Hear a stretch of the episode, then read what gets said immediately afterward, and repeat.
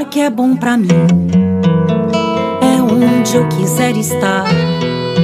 A estrela ainda brilha, ela é quem vai me guiar. Ser guerreira é minha sina, batalhando pra vencer. Tenho voz pra ser ouvida, tenho sonhos pra viver. Não vão mais conseguir me anular, me calar. Ninguém vai me impedir de cantar e lutar. Seja em casa, no campo, na rua ou na praça. Chega de mordaça, agora eu vou falar. Porque mulher pra fazer acontecer.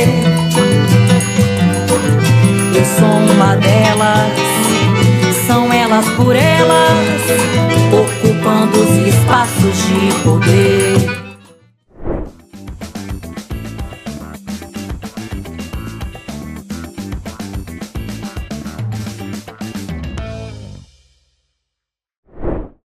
uma alegria estar de volta aqui no Elas por Elas Formação. Eu sou deputada federal Reginete Bispo, do PT do Rio Grande do Sul. Sou ativista do movimento de mulheres negras e milito na vida política partidária desde os anos 80, me filei no PT em 86. Eu tenho repetido né, que é, a gente precisa mudar a fotografia do poder. Na verdade, tenho repetido as palavras da grande militante do movimento de mulheres negras, Vilma Reis, né, que ela né, precisa ter, tem afirmado que a gente precisa mudar a fotografia do poder. E mudar a fotografia do poder, quando a gente fala isso, a gente está dizendo que nós precisamos acabar com aquela fotografia monocromática, né? toda branca e toda masculina. Né? Então, precisamos uh, ter uma fotografia que revele a pluralidade né, que nós somos enquanto povo, uh, enquanto gênero, Uh, e isso tem que estar presente, né? O país é um, o Brasil é um país continental, é um país plural, né? Aqui nós temos dezenas, já foram centenas de povos indígenas, né? Eles não estão representados agora, pela primeira vez na história, a gente tem duas mulheres, uh, três mulheres uh, parlamentares na Câmara dos Deputados uh, representando um, um, os povos indígenas. Tivemos um único deputado indígena lá nos anos 80, né, o Juruna. Né?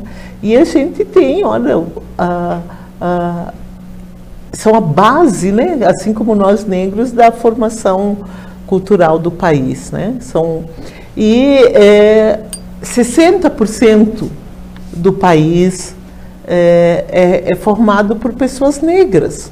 Né? E isso não está refletido uh, na fotografia do, do poder. Né? Nós temos um país jovem, né? tem uma juventude, ela não está refletida. Né? As mulheres, nós na Câmara Federal, eh, nessa legislatura, eh, somos a maior bancada. Né? A bancada feminina, 91 mulheres. Né? é a maior bancada que, que, que tem. Né? E isso não reflete, nós somos 51, agora no último IBGE somos quase 53% da, da população uh, brasileira. Né? Então, é isso que nós precisamos mudar. Né? Nós precisamos, os espaços de poder, estar uh, tá representado, precisamos estar presente em todos os espaços. Não só nas instituições públicas, como a Câmara dos Deputados, os espaços legislativos, mas precisamos estar no executivo também. Precisamos estar no judiciário e por isso nós parlamentares negras, eu tenho puxado no Grande Sul um debate sério sobre Queremos mulheres negras no Supremo Tribunal Federal, queremos nos conselhos uh, de justiça, no conselho do Ministério Público, queremos todo, dentro de todo o sistema de justiça a presença de pessoas negras, especialmente de mulheres negras. Né? Então é essa fotografia que que nós queremos alterar. Né? E eu digo especialmente de mulheres negras, porque vocês, minhas companheiras os companheiros, mas especialmente minhas companheiras que estão nos assistindo, se sabem, né? não é mais novidade para ninguém que nós, mulheres negras, somos o maior grupo populacional. Tá? É, é, somos a base da pirâmide, né? da, da pirâmide das desigualdades sociais, desigualdades raciais e, e a gente sabe que quando a política pública chega, quando nós estamos uh, uh, nos espaços de representação, nos espaços de ação, quando a gente atua, a gente não atua para as mulheres negras, claro. A gente atua para uma sociedade mais justa, mais igualitária, a gente atua uh, para o conjunto da sociedade. Porque quem perde com o racismo estrutural, institucional, esse racismo que estrutura as relações de poder, tá? e um poder absolutamente desigual, né? é, é, sabe que se a gente é, é, enfrenta esse racismo, que o nosso sonho é erradicar o racismo no, no, no Brasil, né? É, o conjunto da sociedade vai ganhar vai ser uma sociedade menos violenta, mais humana, né? É, mais justa, porque as principais violências que ocorrem hoje são contra os negros, as mulheres e os índios. E a população LGBTI mas a gente sabe que se for uh, uh, um LGBTI mais negro, a violência é brutal, né? Se for uma mulher negra, então a violência é brutal do Estado e do conjunto da sociedade, porque eh, o Brasil escravizou, o Brasil tem 135 anos de abolição da escravatura, fez este ano, mas escravizou quase 400, 358 anos, oficialmente. Né? Então, essa presença aonde os poderes instituídos do Brasil colônia, né, dos países colonizadores, no caso Portugal, Espanha, França, quase todo o continente europeu, quando usou como argumento para justificar a, a, escravização de seres humanos em larga escala, como um negócio, um negócio rentável, né, é, usou como a, a, a recurso à desumanização. E a desumanização passava por dizer que os africanos não tinham alma. Quem disse isso foi a Igreja Católica. Eu estive recentemente em Angola, junto com o presidente Lula, e fui visitar lá o Museu da Escravidão. E o que é o Museu da Escravidão? Lá era uma igreja aonde é, várias bacias batismal, aonde ah, os negros eram capturados e vejam bem, normalmente eram crianças e pessoas muito jovens, né? eram capturados, crianças, mulheres e todos muito jovens e eram batizados né, eram batizados pela Igreja Católica, onde era retirado, negado o seu nome é, de origem e recebiam um nome dado pela Igreja Católica. Isso durante quase quatro séculos a Igreja Católica fez isso. Né? Então, está na mente é, é, da sociedade, principalmente uma sociedade brasileira como a nossa, que se diz em sua maioria cristã, né? Que os negros, nós negros e negras, somos menos humanos, menos capazes, menos inteligentes, menos tudo. E por isso precisam ser controlados pelo Estado, pela polícia. Uh, não somos pessoas confiáveis, todo mundo tem que desconfiar. uh, enfim, e que não estamos preparados para ocupar, exercer determinadas profissões. E nos relegaram, e nos relegaram a, ao trabalho braçal, né? trabalho doméstico e trabalho braçal. E isso está no imaginário. E agora, recentemente, veio à tona né, como esse ciclo, esse processo de escravização de negros, seres humanos, mas sobretudo eh, de seres humanos negros, é, é um processo ininterrupto no Brasil, é um processo permanente. Lá no meu estado, no Rio Grande do Sul, recentemente foram resgatados em setores da economia bastante consolidados, que é o, o, o, o setor, a produção de arroz, os arrozeiros, a produção de vinhos, vinicultores, a produção de maçã, foram resgatados, não foi um ou dois, 100, 200, 300 trabalhadores, todos negros, escravizados, em situação de escravidão contemporânea. Né? E a gente uh, começa a perceber, hoje tem estudos bem consolidados, é que esse processo foi ininterrupto. A gente não entrou ainda dentro do trabalho doméstico, que seguido vem à tona, aparece uma mulher que foi resgatada na casa do desembargador, surda, muda, que eles foram lá, tiraram da escola, levaram para brincar com suas crianças e nunca sequer ofereceram letramento para essa mulher. Um desembargador. Então, olha a mentalidade. Né? E que agora a justiça devolveu ela para ele. Então, essa lógica, essa lógica é perversa. E é isso que a gente precisa enfrentar. Né?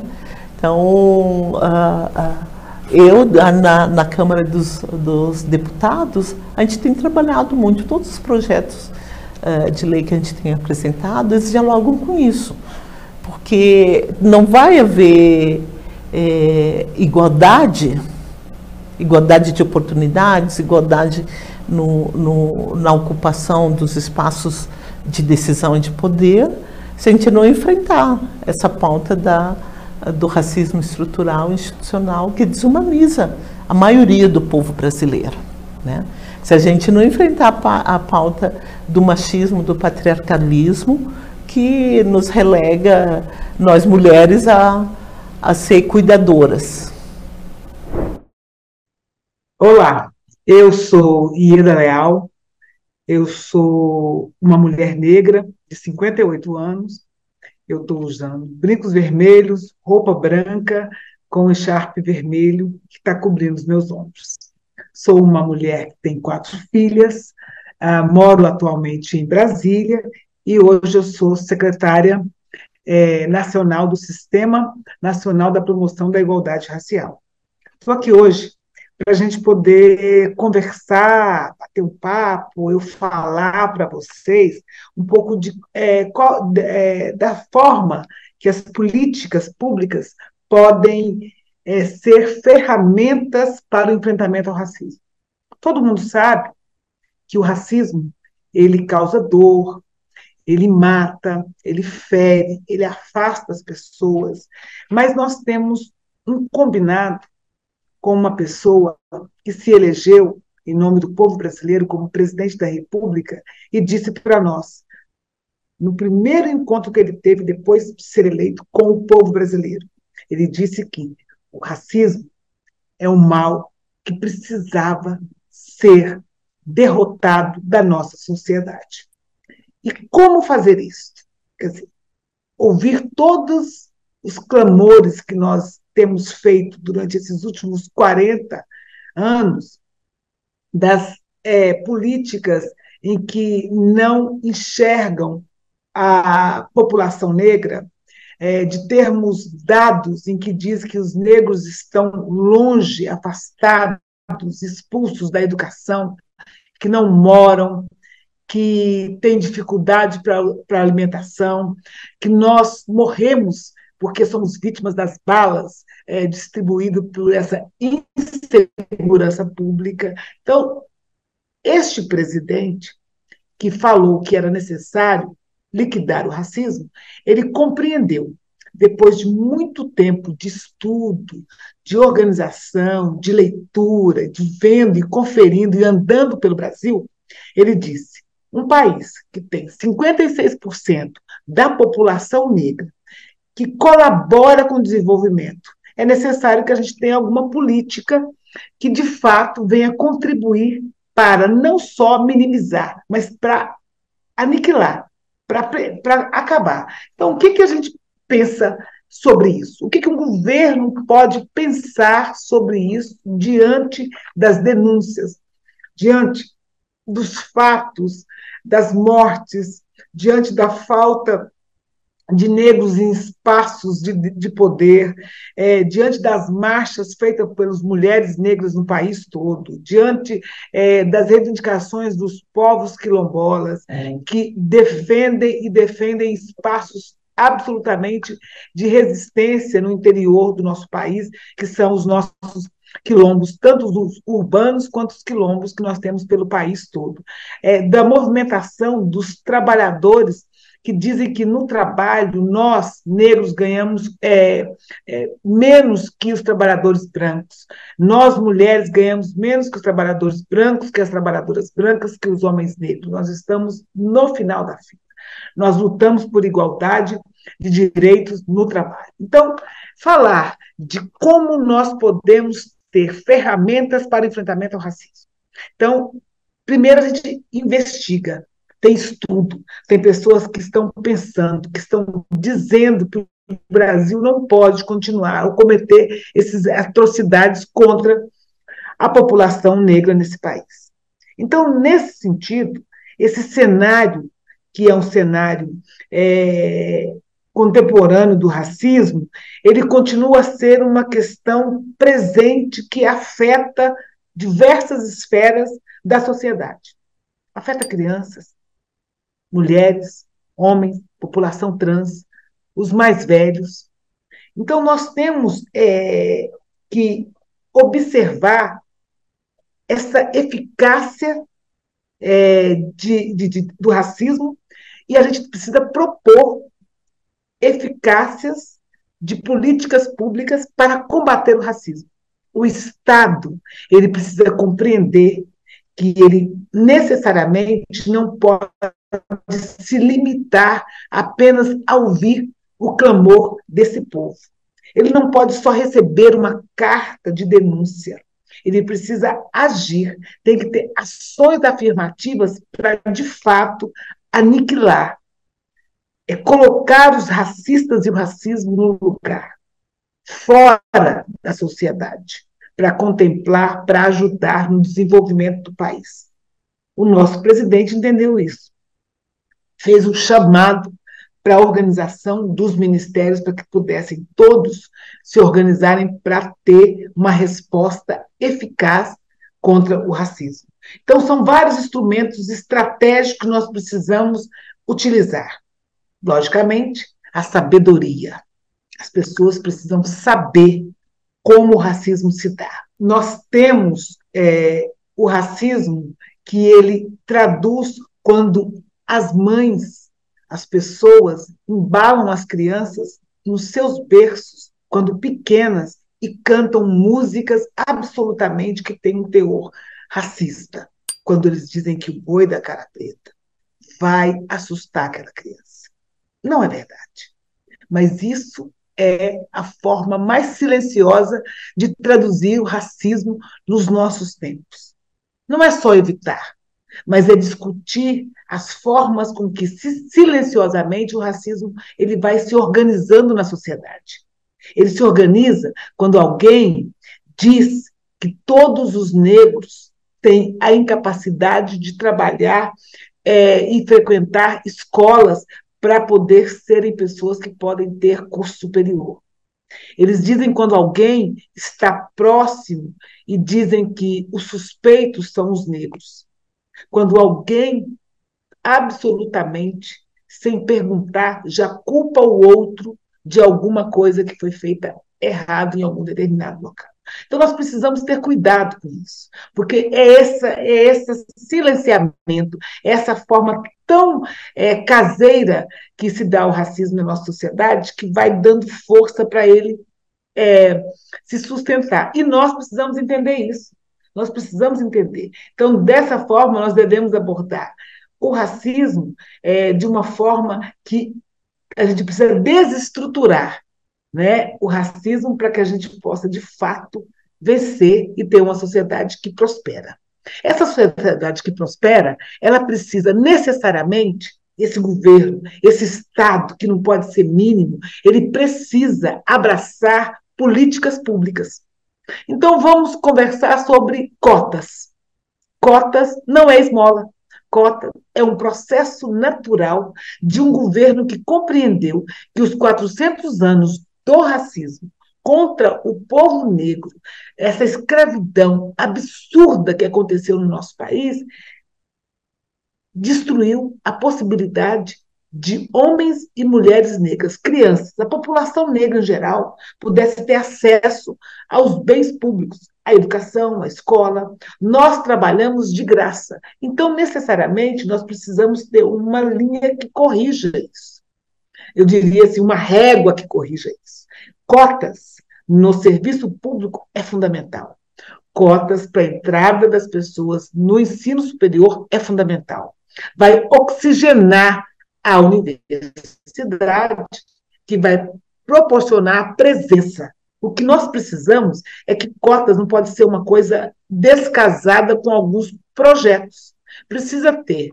Nesse projeto, nós precisamos ter a permanência dessas pessoas. Nós precisamos garantir que os homens, as mulheres, a população trans que entra através de cotas, elas possam permanecer e aí sair com o canudo e ter a condição de acessar o mundo do trabalho. Ou também pode continuar na universidade, para também assumir os postos mais importantes, que a gente pode fazer os cursos, nos graduarmos, fazermos as pós-graduações e também fazer os concursos para a universidade. Então, nós precisamos compreender que o Estado precisa, para além de organizar, aprovar, é, sancionar uma lei, é necessário que essas leis que corrijam essa distorção entre negros e brancos no país, ela de fato seja uma ferramenta de enfrentamento ao racismo. Eu vou dizer de cotas, mas vou dizer também da demarcação da população é, quilombola no interior do nosso país é necessário que nós tenhamos uma política pública que defenda e que dê conta de garantir que aquelas terras já habitadas por nosso povo, elas sejam de fato entregues para eles da forma mais correta, com a assinatura do termo de posse daquele lugar. Né? Então, isso também é uma política pública de enfrentamento ao racismo. É, isso a gente pode é, perceber que a implementação de medidas de ações afirmativas elas podem se dar em todos os momentos da nossa vida.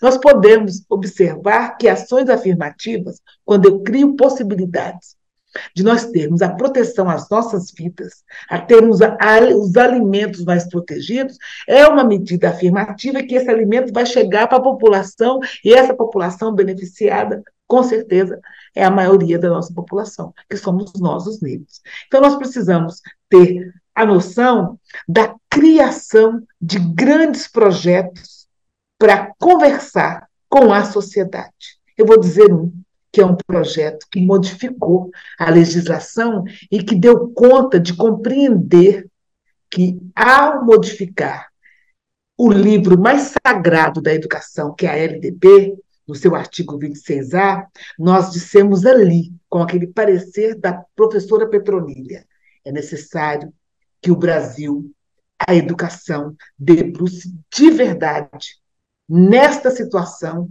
e que dê conta de entregar para o Brasil a história do povo negro.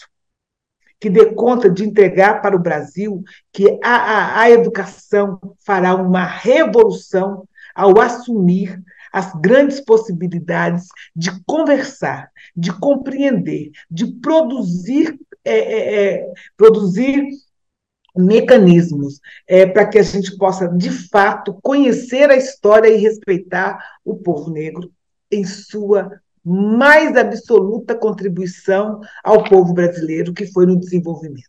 Então, a Lei 10.639, ela serve para dar essa oportunidade para a educação brasileira, juntamente com os profissionais, os trabalhadores da educação, é, todos, aquele que abre o portão, a professora, a atuação da coordenação, do diretor, das pessoas que fazem a alimentação, das pessoas que limpam, elas colaborarem com a possibilidade de nós sabermos de onde nós viemos, quem nós somos, e o respeito à diversidade, e que racismo é crime, que ninguém pode maltratar ou perseguir os negros dentro das escolas, para que isso não possa ser um motivo deles não ficarem dentro das escolas. Nós precisamos fazer isso. Essa é uma demarcação de uma luta, de uma força muito importante. Mas nós podemos é, continuar discutindo e entendendo que o Estado ele pode abrir possibilidades de bolsas para os estudantes negros para que eles possam complementar os seus estudos. Isso é uma política de ação afirmativa. Então, o governo brasileiro hoje tem uma política de moradia. Parece ser estranho, né? Mas morar na sua casa própria e abrindo isso para várias mulheres, porque são mulheres que são aquelas pessoas que detêm o poder da organização da família, terem as suas casas próprias. Então, o programa Minha Casa Minha Vida precisa ter esse recorte racial. Tendo esse recorte racial, ele consegue atingir mais uma vez a população negra com ações afirmativas e a gente vai colaborar de verdade no enfrentamento ao racismo. Então, é, se, nós vamos aqui trabalhar com os meios de comunicação, a entrada, a permanência das pessoas no, nos meios de comunicação de forma positiva, não caracterizando de forma que vai depreciar. Então, nós precisamos ter medidas como essas assumidas pelo governo, pelo Estado, por esse Estado que não pode ser mínimo, que tem que ser um Estado grandioso na questão do acolhimento à juventude negra, às mulheres negras jovens e às mulheres negras mais velhas. Oi, gente, eu sou Macaé Evaristo, professora, assistente social, militante né, do movimento negro, do Partido dos Trabalhadores e das Trabalhadoras e vamos aqui conversar no Elas por Elas sobre a Lei 10.639, seus avanços, 20 anos, esse processo. Bom, eu queria fazer essa reflexão com vocês, considerando também um tema que está muito presente aqui e que, no caso aqui específico, da turma com quem eu estou dialogando, faz parte de um seminário da pedagogia da UENG, e a proposta do seminário é falar sobre lutas é políticas e práticas. E dentro de lutas políticas e práticas, nós vamos tratar da Lei 10.639. Mas a primeira ideia que eu queria trazer para vocês é que uma lei, né, uma lei ela não é, ela não é feita no acaso. Né? Não é porque elegemos o Lula do, da, no campo progressista, da Frente Democrática e Popular, que o Lula tomou posse a primeira lei que ele homologou foi a Lei 10.639. Lá no início, né, de janeiro de 2003. A primeira lei que ele homologou. Enfim, eu queria então mostrar um pouquinho para vocês o processo de construção dessa legislação, começando no que antecedeu. Porque veja bem, por que, que a gente precisa, no Brasil, ter uma lei para inserir história e cultura dos africanos e dos afro-brasileiros nos currículos escolares? Porque nós somos um país que, nas Américas, né, foi o último a abolir a escravidão né, de africanos. Foi o país que mais traficou seres humanos ao longo de mais de três séculos e que, na luta pela abolição da escravatura, né, pós-abolição, o Brasil fez uma opção política, né, uma opção de ficar de costas para a massa da população, que naquele momento, né, no final do século XIX, início do século XX, era uma população no Brasil de maioria negra, não é 52, 54, 56%, que a gente tem hoje nos diferentes estados brasileiros. Nós éramos mais de 80% da população naquele momento. no Brasil.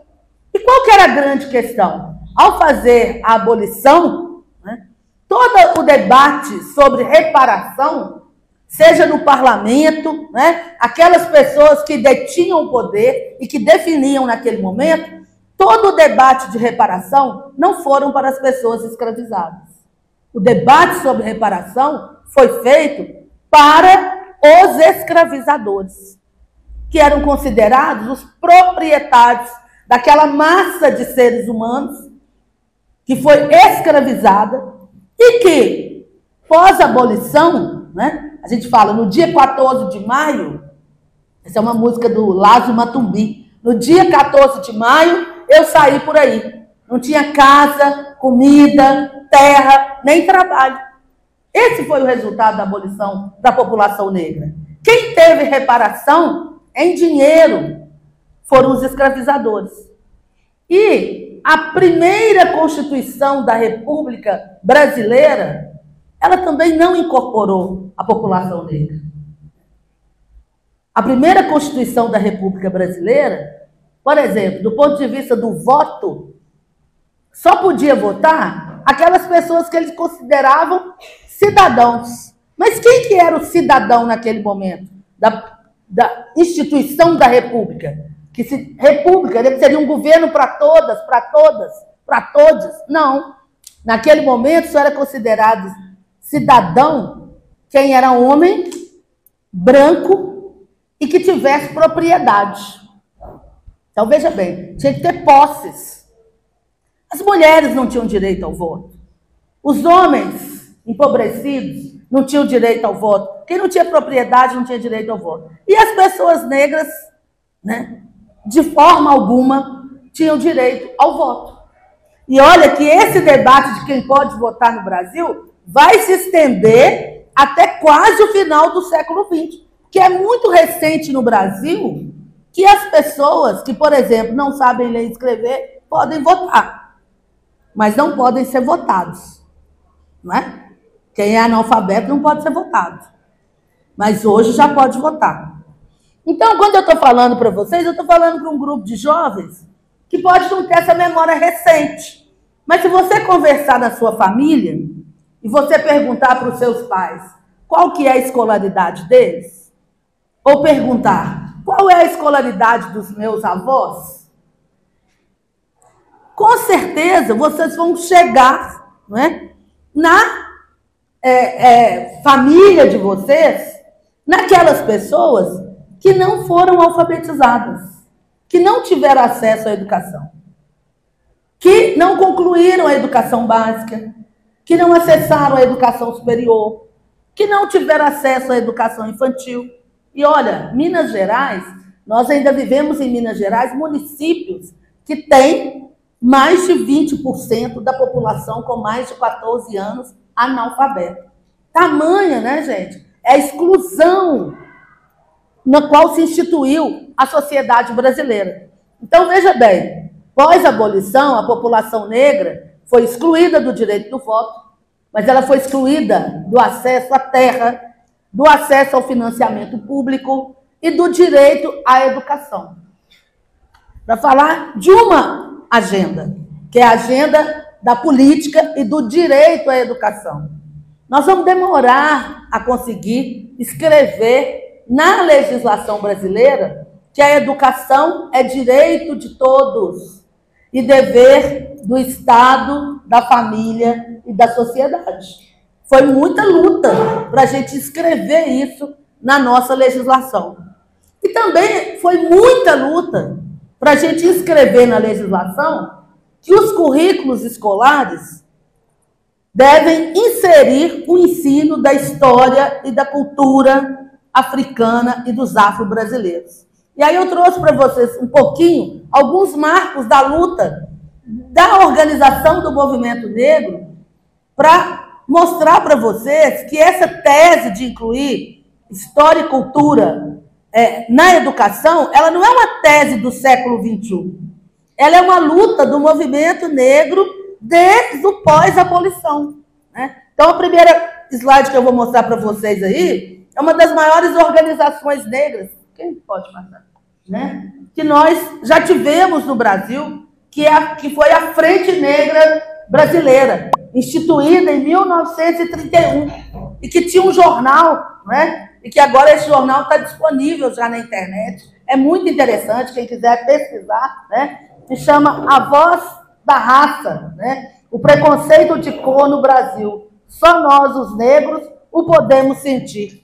A Frente Negra era um movimento, né, muito, foi um movimento muito importante que organizou a população negra na luta por direitos da população negra, direito à educação, direito ao trabalho decente, é, direito, né, naquela época ainda carteira, até uma carteira assinada, isso não estava posto ainda para ninguém no Brasil, né, para ter para ter regula regulamentação da legislação trabalhista, mas o que é muito interessante na Frente Negra é que ela tinha um setor específico para tratar de educação e cultura. Tamanha importância que é, os militantes à época já percebiam, né? E já viam a distância, ou seja, não é possível ter emancipação para a população negra se não tiver acesso à educação. Vamos, daqui a pouco eu vou falar do Paulo Freire, que ele não está aí no movimento negro, mas a história do Paulo Freire é, é importante. Porque veja bem, a Frente Negra é 1931, né? Aí a gente vai ter depois, lá, pode passar o próximo. Né? Lá em 1944, né? o Abdias do Nascimento, que depois foi nosso deputado federal pelo Rio de Janeiro, um artista intelectual importantíssimo do movimento negro, ele vai criar, lá em 1944, o Teatro Experimental do Negro, no Rio de Janeiro. E o Teatro Experimental do Negro vai também fazer despontar vários artistas negros, né? É, que a gente encontra na televisão até hoje, que vem dessa, dessa tese do Abdias, né? Que a gente tinha que se apropriar da educação, da cultura, do teatro, que era uma forma de você apresentar a população negra de uma outra forma. Uma luta que hoje a gente faz muito, né? Eu fico pensando, a gente faz muito quando a gente discute a presença negra nas novelas, a presença negra nos cinemas, a presença negra nos comerciais. E agora a gente discute cotas para pessoas negras, não é? No serviço público, lá na universidade. Porque essa demanda de acesso ao ensino superior vocês vão encontrar desde os documentos da Frente Negra a demanda para a expansão da escola pública e para o acesso da população negra na educação superior. E para a necessidade de inserir a história dos africanos. Porque vocês nasceram junto com a lei. Mas quem aqui estudou história da África na educação básica?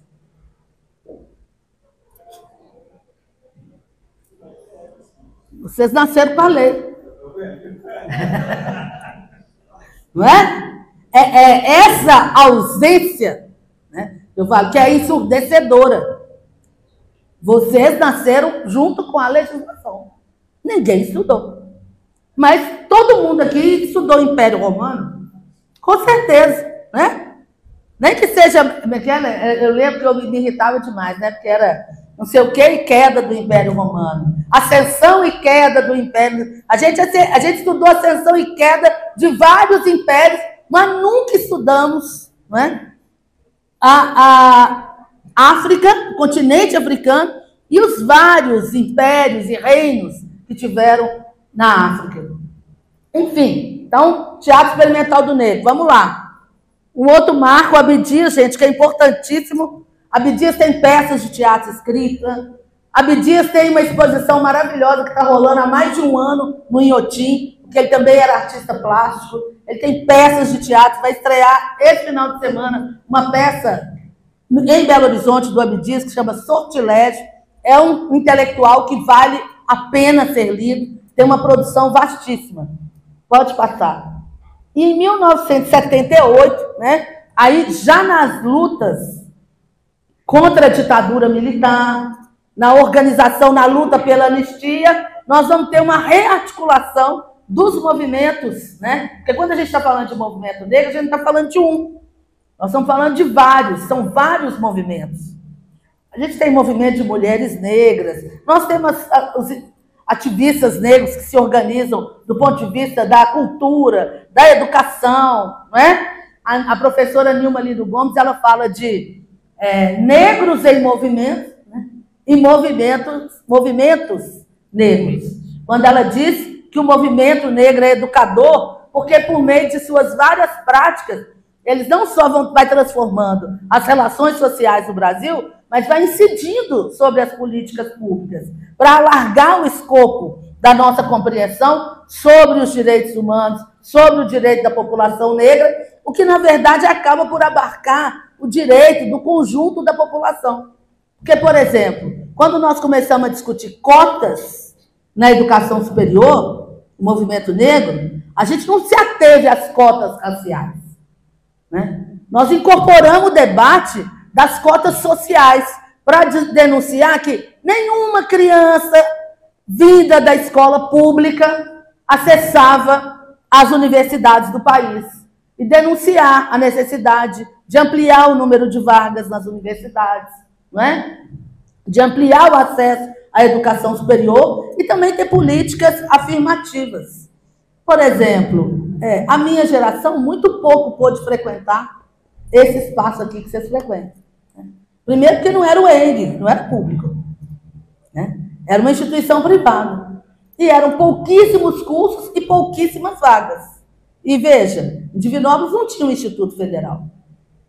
Aqui não tinha um campus da Universidade Federal de São João del Rei. Todas essas são políticas que serão construídas pós-eleição do governo Lula, a partir de 2003. Está ligada à expansão universitária, está ligada a uma visão do direito à educação, de como é que a gente tem que fazer chegar, né, ampliar, porque no Brasil a política educacional ela sempre foi um funil. As crianças, filhos dos trabalhadores, nunca conseguiam entrar na educação infantil. Inclusive, não tinha, não era educação infantil, né? Era jardim de infância. Porque as crianças eram tratadas assim ao longo do século XX. Ou eram flores, e, portanto, entravam no jardim de infância, ou os filhos e filhas dos trabalhadores eram tratados na legislação é, criminal. Não eram, não eram as infâncias, não eram as crianças, eram menores, adjetivados, infratores. A legislação brasileira assim tratava as crianças empobrecidas, as crianças filhas de trabalhadores, trabalhadores que, em sua maioria, eram crianças negras. Era assim que era tratado, do ponto de vista da legislação. Mas vamos lá, né, gente? Movimento MNU, que está aí até hoje, ativamente amanhã começa em Belo Horizonte um seminário sobre reparação, articulado, direito à reparação, articulado pelo MNU. Mundi está aqui e muitos outros que a gente tem no país de movimentos que vão se organizar. Os clubes sociais negros que antecedem ao MNU. A gente tem muitos municípios em Minas Gerais que tem clubes sociais negros. E por que, que tem clubes sociais negros? Porque as pessoas negras não podiam entrar nos clubes frequentados pelas elites brancas. Então se criavam os clubes sociais negros. Né? Ah, os encontros eram as formas de se organizar. E nos clubes sociais não era um lugar só de só da cultura, né? mas era um lugar do encontro, era um lugar da organização, era um lugar de se fazer política. Porque o que é fazer política, né, gente? É a gente se reunir, se organizar, lutar para a melhoria da condição de vida entre as pessoas. Então, o movimento negro, ao longo do tempo, ele teve muitas formas de se organizar. As irmandades, como a gente chegou aqui, estava o Congado, as irmandades do Rosário, né? em vários lugares do Brasil, em vários, quase todo o município mineiro, você chega tem uma irmandade do Rosário. Era o lugar né, de se encontrar e de cultuar os santos pretos, São Benedito, Nossa Senhora do Rosário. Né? Então, várias formas de organização. Dentre elas, a luta pela educação. Vamos lá, que eu preciso chegar no mundo de hoje. Mas as meninas vão falar muito de hoje, por isso que eu quis fazer essa, recuperar um pouco essa história. Pode passar aí para mim, né? Bom, nós vamos avançar, nós vamos avançar na Constituição de 88, e aí é muito importante algumas agendas que nós vamos conseguir escrever na Constituição de 88, né? A nossa Constituição cidadã, que é muito importante. A gente estava saindo de uma ditadura, reconstruindo a democracia e escrevendo um novo tempo do ponto de vista da legislação para o Brasil. Então, a Constituição de 88 ela vai trazer alguns elementos muito importantes. Né? Primeiro, recolocar o papel da África né? na formação do povo brasileiro. O Ailton Krenak, ele brinca muito e fala, né, de um jeito assim muito legal, porque ele fala: a gente aprendia na escola que o Brasil era mais ou menos igual um caldeirão, né? Jogou lá dentro europeus, africanos, indígenas e pirlim-pim-pim. Nasceu um povo cordial, amigo. Aqui é uma democracia racial, né? É uma democracia racial desde que negros e indígenas não reivindiquem direitos. Olá, boa tarde, companheiras. É, meu nome é Isadora Brandão. Eu estou secretária nacional de promoção e defesa dos direitos humanos no Ministério dos Direitos Humanos e da Cidadania. E venho aqui conversar com vocês hoje sobre um tema, é, ou melhor, uma categoria analítica que tem sido muito utilizada, muito mobilizada por mulheres negras, pelo pensamento feminista de mulheres negras, que é a categoria analítica da interseccionalidade. É, é importante dizer que essa categoria ela foi desenvolvida por uma negra estadunidense chamada Kimberly Crenshaw na década de 80, no final da década de 80. E essa categoria busca é, lidar né, com situações de entrecruzamento de sistemas de opressão. Essa categoria ela propõe uma perspectiva analítica, um protocolo de interpretação da realidade que considera ou que lança luz para o fenômeno de interação ou sobreposição de sistemas de opressão.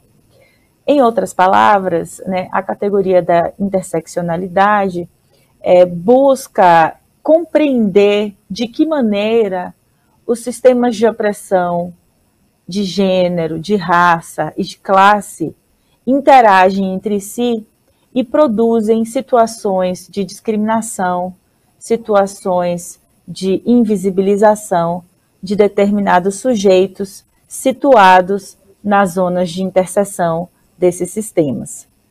Mas para a gente aprofundar ainda mais é, essa, é, é, o nosso, a nossa reflexão sobre essa categoria, eu queria antes é, conversar com vocês é, sobre quais são algumas das premissas é, importantes, é, os pilares né, do debate no campo do feminismo negro. É, já que essa categoria da interseccionalidade ela provém né, de um repertório de ação e praxis de mulheres negras na diáspora africana, né? Ou seja, a Kimberly Crenshaw, quando desenvolveu esse conceito, o fez em diálogo com toda uma tradição de pensamento e de luta política de mulheres negras na América Latina, na diáspora africana. E uma trajetória que se dá nos processos de resistência à escravidão, ao colonialismo, ao racismo, ao sexismo, ao capitalismo.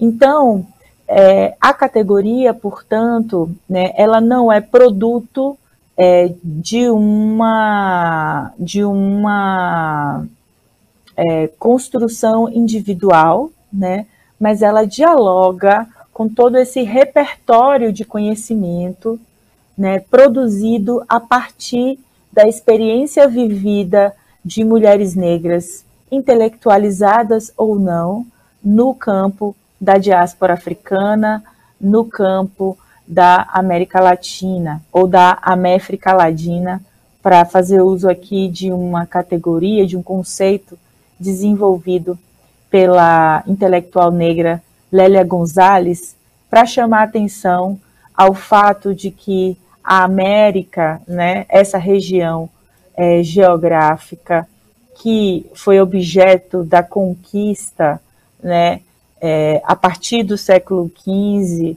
né, essa América, embora tenha sofrido com esse processo de colonização e embora é, se pretenda e se enxergue como branca, ela é fundamentalmente uma América africana, indígena, já que as, as, as, os africanos trazidos forçadamente para cá por conta do tráfico transatlântico de pessoas escravizadas e os indígenas, que são os habitantes originários desse território, é, cumpriram um papel absolutamente central e indispensável né, na edificação de todo o patrimônio é, econômico, cultural, né, que hoje caracteriza essa região do mundo.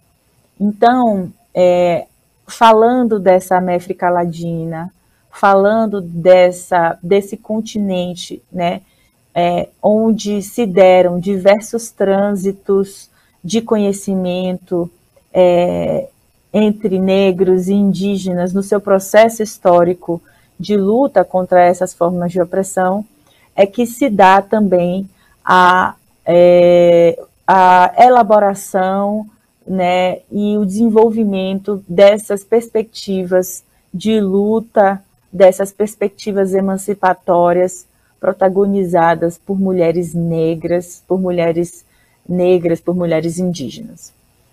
E o feminismo negro, ele vem para dizer para a gente, né, para dizer para a humanidade, né, que não existe um sujeito universal mulher, ou seja, que não existe uma mulher universal, né, que não existe uma mulher né, que é, consiga né, abarcar toda a heterogeneidade de mulheres né, que estão presentes né, na nossa é, sociedade. O feminismo negro, portanto, vem, vem para dizer que não existe uma mulher universal, que não existe a mulher, mas que existem mulheres, né? E vem para dizer que, em geral, a mulher, né, ou essa mulher universal, que muitas vezes é enunciada pelo feminismo branco, é, na verdade, não tem nada de universal, né? Na verdade, é a mulher branca, é a mulher economicamente abastada, é a mulher é, geralmente cisgênero, né? é a mulher heterossexual, é a mulher é, é, ocidental, né? então, do norte global. Ou seja, é, o feminismo negro vem, portanto, para questionar essa ideia de que haveria uma mulher né, universal, um sujeito universal, e que é, e para dizer que na verdade existe uma heterogeneidade muito grande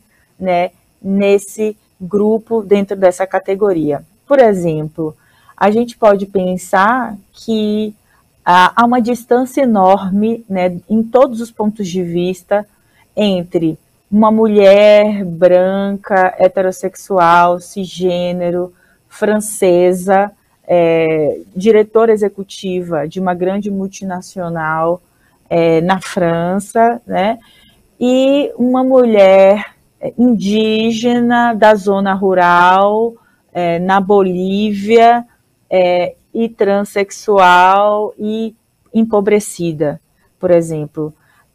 Muito provavelmente, né, as diferenças das experiências vividas por essas mulheres se sobrepõem as possíveis semelhanças que elas possam guardar nas suas trajetórias de vida pelo fato de serem mulheres.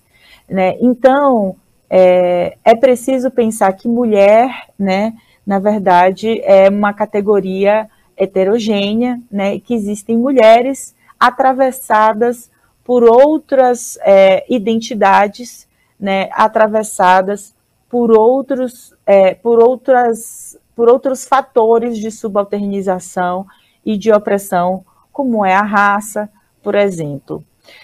Além disso, o feminismo negro vem para desessencializar as questões de gênero e as identidades das mulheres, justamente é, na linha do que eu vinha falando.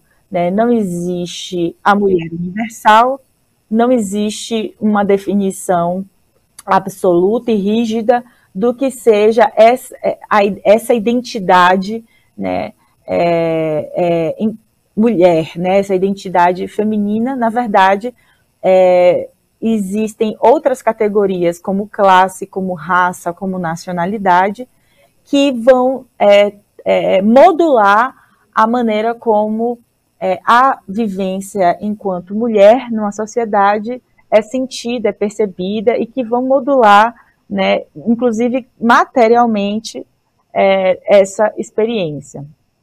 É, o feminismo negro, nesse sentido, ele traz a necessidade de refletirmos sobre como esses marcadores de gênero, de raça e de classe se imbricam na configuração das desigualdades. Né? Ele traz a necessidade de lançar luz para esse imbricamento de sistemas de opressão e com isso ele traz também um outro, um, um outro, é, uma outra provocação importante para nós que é a desconstrução da ideia de uma solidariedade irrestrita e automática entre as mulheres. Então, a ideia de que mulheres, por serem mulheres, é, se pura e simplesmente né, é, seriam capazes de exercer entre si uma solidariedade, é, uma é, solidariedade irrestrita e praticamente natural ou automática, é uma ideia que o feminismo negro vai desconstruir. Justamente porque, para além da condição mulher, né, que é uma condição socialmente construída, a gente sabe, né, é, existem outros fatores que vão condicionar e informar a identidade dessas mulheres e que vão também informar e condicionar as suas condições existenciais para além do fato de serem mulheres, de modo que é, não se pode é, acreditar ou, ou, sustentar que é, há, de que haja, né, que haja uma solidariedade irrestrita, automática, é, previamente dada entre mulheres pelo fato de serem mulheres, o que não nos impede, por óbvio, de buscar construir essas redes de solidariedade e estabelecer a solidariedade como um princípio ético, né, da nossa é, atuação é, da nossa militância, do nosso trabalho junto a outras mulheres. Mas a solidariedade entre mulheres é algo que está para ser construído, né? É, não como algo que esteja previamente dado, justamente por conta desses atravessamentos é, por outras categorias. É, e que colocam muitas vezes mulheres em situações de contradição umas com as outras. É, podemos pensar, por exemplo, como é, a, a, a, a, exploração do trabalho né, de mulheres negras é, empobrecidas, do trabalho doméstico de mulheres negras empobrecidas, é absolutamente funcional né, para que mulheres, em geral brancas, de classe média, possam se desonerar, né, ainda que parcialmente, das do trabalho reprodutivo e de cuidados, e com isso tenham as condições necessárias para se dedicarem a uma atividade profissional extralar. Ou seja, esse é um fenômeno que algumas né, autoras feministas, inclusive, já chamaram do fenômeno da bipolarização do emprego feminino, né, que consiste justamente nesse, nessa lógica é, segundo a qual algumas mulheres racializadas, negras, empobrecidas, são recrutadas né, para determinados postos de trabalho informais, precários, subremunerados, e com isso dão as condições para é, a emancipação econômica de mulheres de classes privilegiadas, de mulheres que gostam de vantagens estruturais em razão da sua condição racial, né, por serem mulheres brancas. Então, é, o feminismo negro vem para trazer todas essas provocações, todos esses questionamentos que é, complexificam a nossa compreensão sobre o que é ser mulher, sobre o que nos une, sobre é, o que é, nos aproxima e também sobre o que nos distancia, né? Dito isso, eu queria falar um pouquinho é, mais sobre e, é, a categoria da interseccionalidade, né?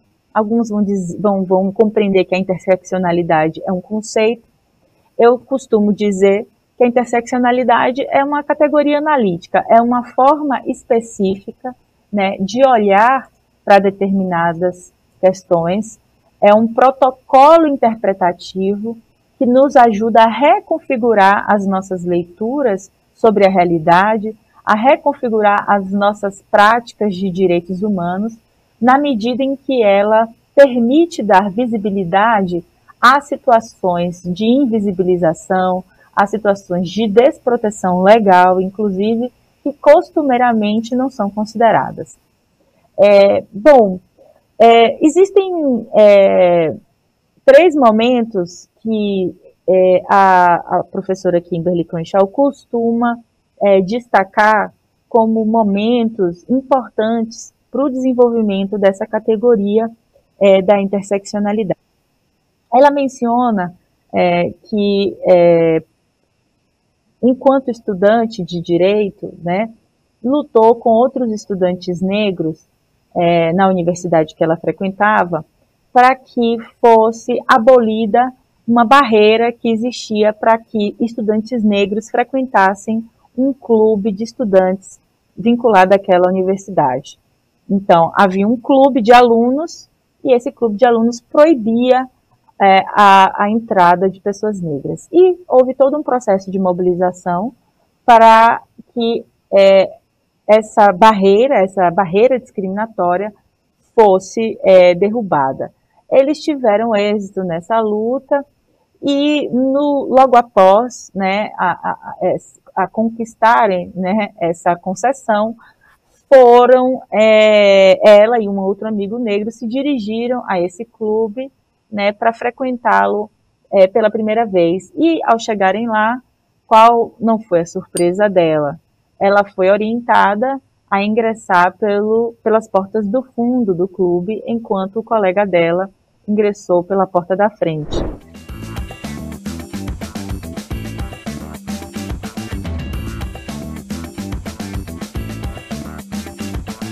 Não esqueça de compartilhar as aulas do TV Elas por Elas com as suas companheiras.